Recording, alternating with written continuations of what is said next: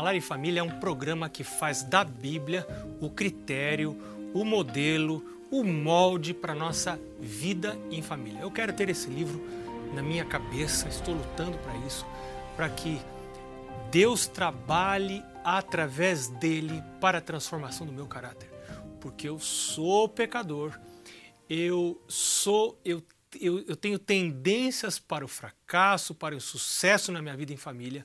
Por isso eu preciso desse livro. Durante esses últimos programas, nós já vários programas, nós estamos estudando é, o maior sermão pregado por Jesus, que foi o Sermão da Montanha, o Sermão do Monte. E nesses três últimos programas, nós estamos na, nos dois últimos programas, incluindo esse agora, nós estamos estudando a oração do Senhor. Começando no verso 9 do capítulo 6 de São Mateus, nós lemos: Portanto, vós orareis assim: Pai nosso que estás nos céus, santificado seja o teu nome. Nós já estamos. Esse vai ser o terceiro programa em que começamos com esse texto. Esse texto é muito importante. Ele nos ensina muitas coisas. Ele nos ensina a tensão saudável e apropriada que deve haver entre a ideia de Deus como um ser íntimo um ser presente, um ser perto, mas também como um Deus santo, sublime, altíssimo, transcendente. Eu devo ter a Deus como meu amigo, mas eu também devo ter a Deus como alguém, um ser que é diferente, que é superior. O texto diz: Pai nosso que estás nos céus, eu estou na terra. Ele está nos céus. Eu não estou lá. Ele está lá. Ele é diferente, o seu caráter é diferente, a sua natureza é diferente. Deus possui uma natureza espiritual. Eu possuo, eu e você, segundo diz a Bíblia, nós possuímos uma natureza carnal. E eu preciso ensinar aos meus filhos e a mim mesmo essa distinção entre é, é, a, a, a maneira comum de eu me portar na vida e a maneira de eu me portar na presença de Deus, eu devo ir à casa de Deus com uma roupa especial. Eu não devo usar na casa de Deus a roupa que eu uso para ir ao shopping. Ora, eu posso ir com uma roupa qualquer ao shopping. Eu vou lá na praça de alimentação, vou procurar alguma coisa saudável para comer lá, ou vou comprar alguma coisa. Eu vou pôr uma roupa leve. Qualquer eu posso escolher para ir ao shopping, mas para ir à casa de Deus, eu vou me encontrar com a mais alta autoridade do universo. Como eu me visto quando vou a uma entrevista de emprego? Hum, eu não me visto de qualquer maneira, eu não me visto como quando vou a um passeio. Então, eu, como pai, preciso ensinar aos meus filhos que a roupa que eu uso para ir à igreja deve ser um pouquinho diferente. É, quando nós terminamos o último programa, que falamos bastante sobre reverência, nós falamos sobre esse livro, o livro Orientação da Criança, vou falar sobre ele hoje de novo. É, um dos câmeras, o Sasha, é, temos dois câmeras hoje aqui, o Yelson e o Sasha, que estão fazendo um excelente trabalho. Um deles me falou assim, pastor, me fala um negócio. Então, você não concorda que a criança tenha dentro da igreja um, um, um papel para rabiscar, para fazer um desenho? Claro, se ficou essa impressão, não é essa a ideia. É bom você levar um lápis para a igreja. Se você tem filhos pequenos, é, ou até se você tem um, um aplicativo que permita desenhar, você pode fazer isso. Mas escuta, esse desenho precisa ser dirigido. Eu me lembro que minha mãe dizia assim: filho, desenhe alguma coisa que o pastor está falando agora. Então, o meu desenho deveria exigir a minha participação no culto. As crianças não são adoradores de segunda categoria. As crianças também devem ser envolvidas no culto como adoradoras. Os pais devem interpretar o culto para os filhos. As diversas partes do culto, o pai deve dizer para o filho: Filho, agora nós vamos levantar para cantar. Você para com o seu desenho agora um pouquinho, tudo com amor, com carinho, com bondade. Gente, nós, nós não devemos dar ordens ríspidas para os filhos. Para com isso, vem aqui. Não, tudo com amor. Agora você levanta, nós vamos cantar, vamos louvar a Deus. Põe o inário na mão do seu filho. Eu tenho visto em alguns lugares crianças que continuam sentadas enquanto os pais estão de pé louvando a Deus. Os pais se ajoelham para adorar a Deus junto com a congregação. Tem criança sentada, de olho aberto, dizendo: O que eu estou ensinando para os meus filhos? Eu estou ensinando que eles não precisam adorar a Deus? Que a adoração a Deus é algo para adultos? Quando é que o seu filho vai começar a, a ter noções de reverência? Talvez quando você quiser que ele tenha, já vai ser muito tarde. A gente começa isso no berço, no colo, com criança recém-nascida, a ensinar noções de reverência para com Deus. Bom, se você quer mais noções de reverência, esse livro, o livro Orientação da Criança, eu vou até dizer para você que você adquire esse livro em cpb.com.br. Este é um excelente livro. É, esse livro fala muito sobre disciplina, como você administrar disciplina. É, tem, tem um, na décima sessão, tem o capítulo 41 a 45, fala do tempo para começar a disciplina, os objetivos da disciplina, como administrar a, a, administrar a disciplina corretiva. Mas eu hoje quero falar para você do capítulo 80 desse livro. O capítulo 80, olha o título do capítulo: Reverência para com o que é santo. Ou seja, como que eu ensino reverência, noções de reverência para os meus filhos. Isso é muito importante, é muito importante. Reverência é a noção da presença de Deus. Então, é através das suas rotinas espirituais, das coisas que você faz, você deve ensinar a noção de reverência. Mas vamos agora para o verso 10 é, Mateus capítulo 6, verso 10. Ah, Jesus continua sugerindo que a oração deve ser dessa maneira. E ele diz: então agora, venha o teu reino. Você deve orar assim a Deus: venha o teu reino, faça-se a tua vontade, assim na terra como no céu. Que profundo que é isso aqui. Eu acho isso aqui muito interessante. Venha o teu reino. Quando eu oro assim, eu estou aceitando a autoridade de Deus. Eu estou reconhecendo a sua soberania como administrador, como soberano do universo. Ele controla todas as coisas. Todas as coisas estão debaixo da sua mão. Ele é o dono, ele é o criador. E quando eu digo venha o teu reino. Eu quero aceitar este reino de Deus. Eu quero aceitar o seu domínio sobre a minha vida. Eu quero reconhecer que Ele é poderoso, que Ele está acima de todas as coisas. E a segunda frase diz: Faça-se a tua vontade. Ah, isso eu não quero.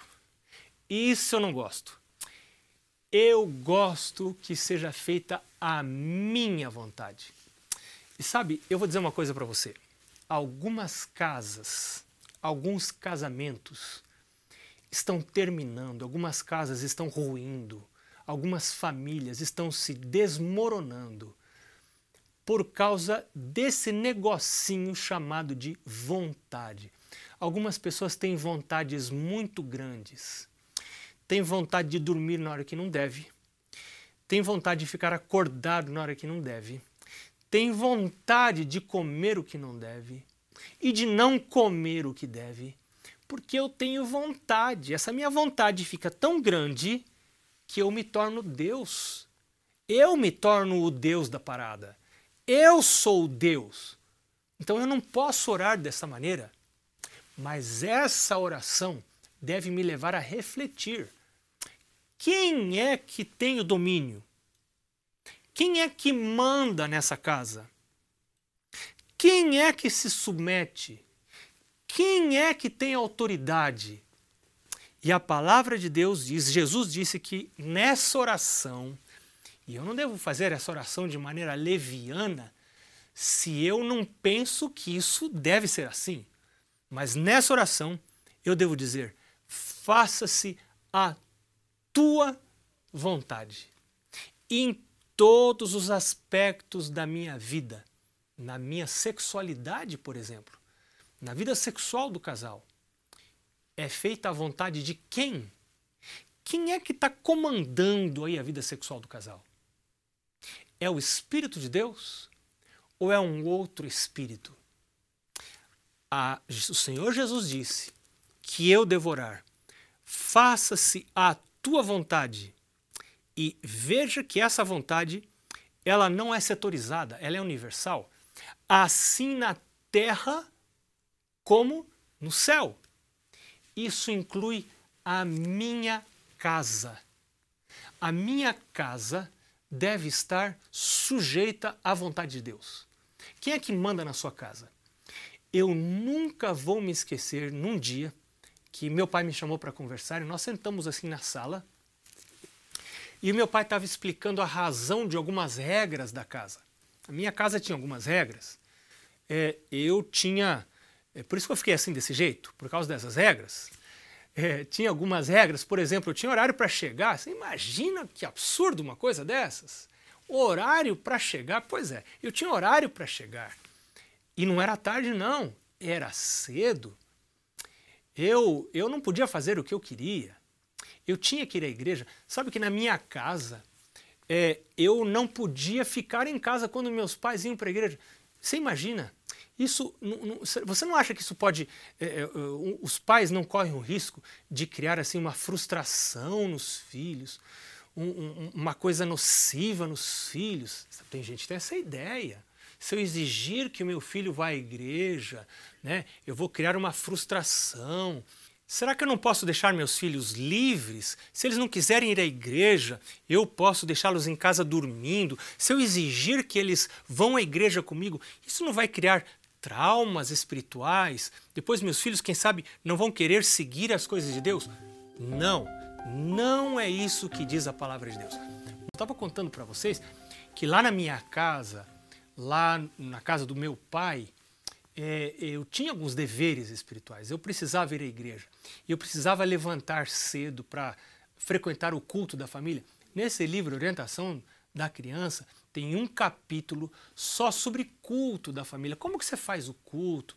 Tem um outro capítulo sobre guarda do sábado, mas em família, mas não é o tema de hoje. Eu não resisti de falar para você, porque eu realmente considero esse livro muito importante. Mas, voltando à história, é, eu nunca me esqueço que num, de, num desses momentos em que meu pai estava apresentando as razões para ter essas regras em casa, ele disse: Filho, quem manda nesta casa não é sua mãe. Quem manda nessa casa não sou eu, seu pai.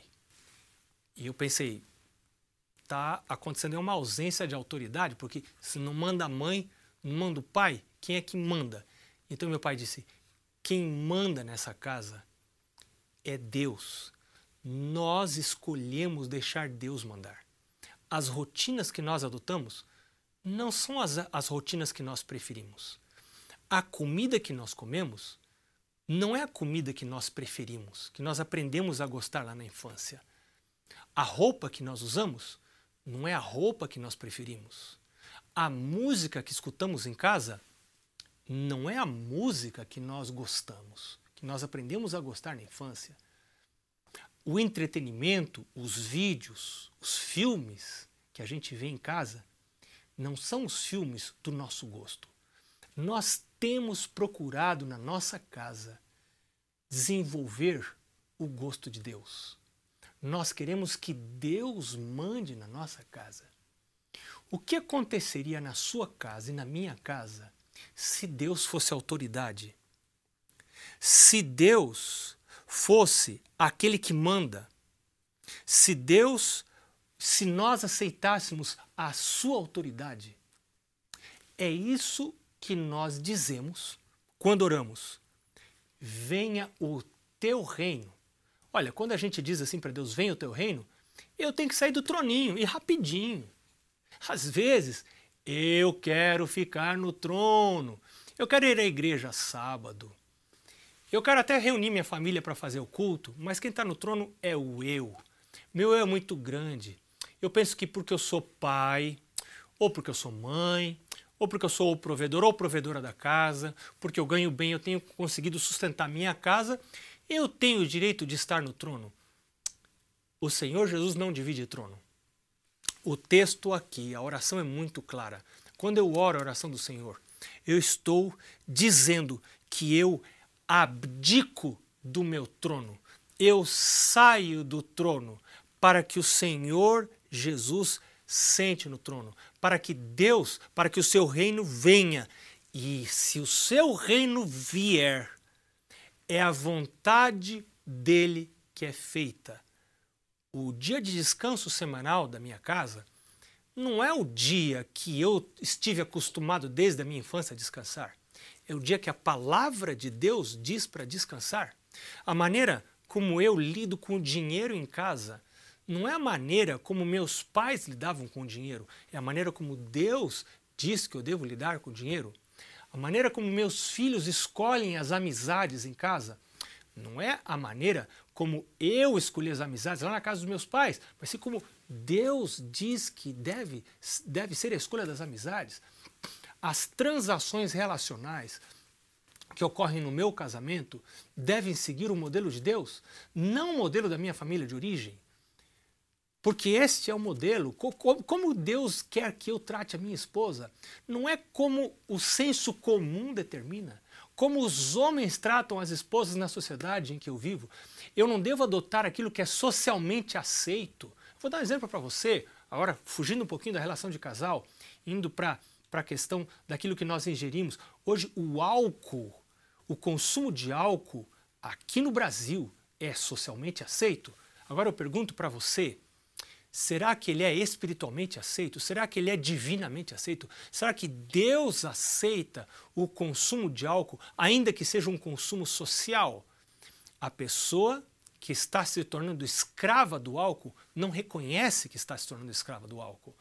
Estude o que a palavra de Deus diz sobre o álcool. Nós estamos vivendo um, um caos, uma epidemia seríssima, com resultados trágicos quando é que vamos levantar uma campanha contra o uso do álcool no nosso país? É uma questão séria. Eu tenho visto nos jornais, dia após dia. Eu moro em Brasília e no Dia dos Pais, no Dia das Mães, há um tempo atrás, uma família foi separada, a mãe foi morta por um é, é, motorista embriagado em Brasília, na cidade onde eu vivo. Isso se repete em muitas capitais, em muitas cidades, em muitos locais. Mas se eu sou cristão, o que vai ser a regra da minha casa? Que coisas serão a regra da minha casa? Quais serão os critérios que eu usarei para é, como regra da minha casa? Esse texto diz, Deus diz, é, Jesus nos ensina a orar: Venha o teu reino, faça-se a tua vontade, assim na terra como no céu. Quanto mais na minha casa. Seguindo o texto, capítulo 6, verso 12. Ah, Jesus nos ensina a orar pelo pão nosso de cada dia. O pão nosso de cada dia dá-nos hoje. É muito importante a percepção correta da origem do pão. A gente trabalha para comer. É, a gente levanta para comer. A gente sai da cama. A gente entra no carro, vai para o trabalho, entra na condução, entra no ônibus, vai para o trabalho, porque a gente quer comer. E quem não trabalha, não vai comer. E é por isso que às vezes a gente confunde as coisas, imaginando que é o trabalho que nos gera a comida. Na verdade, Deus nos deixou o trabalho depois da entrada do pecado como uma maneira de aperfeiçoar o caráter. Mas em toda a Bíblia, Deus deixa muito claro que o meu sustento e o seu sustento é responsabilidade dele. É ele que é responsável por aquilo que vai na sua mesa. Você está com medo de que seus filhos passem fome? Você está com medo de perder emprego? Você tem medo de passar necessidade? Você acha que corre riscos quanto à, sua é, é, estrutura é, financeira da sua casa? Que os seus filhos podem um dia passar fome? Davi disse: Eu fui moço, mas agora sou velho. Porém, nunca vi o justo necessitado, nem a sua descendência mendigar o pão. Nunca! Davi disse isso. Ou seja, se você anda nos caminhos de Deus, se você serve a Deus, se você aceita a autoridade de Deus na sua casa, na sua vida, se você diz para Deus: venha o teu reino, domina no meu íntimo, venha o teu reino não só para as minhas ações, mas venha o teu reino para os meus sentimentos, venha o teu reino para as minhas preferências, venha o teu reino para a minha vida, para que eu possa dizer, como disse Davi: agrada-me fazer a tua vontade, ó Deus meu, a tua lei está escrita no meu coração. Isso não é natural para mim? eu, eu não, não me agrado de fazer a vontade de Deus. Eu tenho dias que não me agrada ir à igreja, eu prefiro ficar em casa, descansando, não quero ir à igreja. Imagina uma coisa dessa. Talvez você seja mais santo do que eu, mas eu estou falando para você, esse é o meu interior. Então eu preciso orar a Deus, é por isso que eu preciso orar a Deus e dizer: venha o teu reino, seja feita a tua vontade, assim na terra como no céu. Como no céu é feita a vontade de Deus, deve ser feita aqui no meu interior. Se essa é a minha realidade, se eu estou orando dessa maneira, se eu estou pedindo a Deus isto, esse milagre dentro de mim, então Deus me assegura o sustento. Ele diz para mim: Filho, o seu sustento não é problema seu. Você deve trabalhar para não ficar preguiçoso. Você deve trabalhar porque o trabalho dignifica o homem. O trabalho ajuda na transformação do seu caráter. Se você não gosta do trabalho, você precisa pedir a Deus gosto por trabalho. Tem gente que confunde emprego com trabalho. Talvez você não goste do emprego, mas trabalho é uma coisa que a gente precisa gostar. E isso é desenvolvido na infância. E é por isso que as mães devem dar pequenos deveres para os filhos dentro de casa, para que as crianças aprendam a gostar de trabalho. Eu estou falando trabalho em termos de serviço. Começa a criança arrumando a, a, a, casa, arrumando o quarto, arrumando a sua cama, arrumando as suas roupas, guardando o brinquedo. Depois, ela pode ajudar a mãe nas pequenas tarefas de casa. Em programas anteriores, eu já contei para você que eu era o responsável por varrer a grama, por rastelar a grama, também era responsável por limpar os sapatos. Na minha casa, eu aspirava toda a casa nas sextas-feiras. Eu também ajudava minha mãe lavando a louça. Não que eu gostasse, eu não gostava, mas essa era a exigência da casa. Ah, fazendo assim, você ensina seus filhos a gostarem de trabalho, a gostarem de serviço gostando de serviço, o pão vai vir com mais facilidade. Mas lembre-se, não é o serviço que traz pão para você. É o Senhor que é responsável por trazer o pão para dentro da sua casa. Por isso que você ora, o pão nosso de cada dia nos dá hoje. Você tem alguma preocupação muito séria? Você está passando por crise financeira? Você está com dívidas? Você teme que o pão pare de entrar na sua casa? Entrega o teu caminho ao Senhor. Confia nele e o mais ele fará. Deus te abençoe.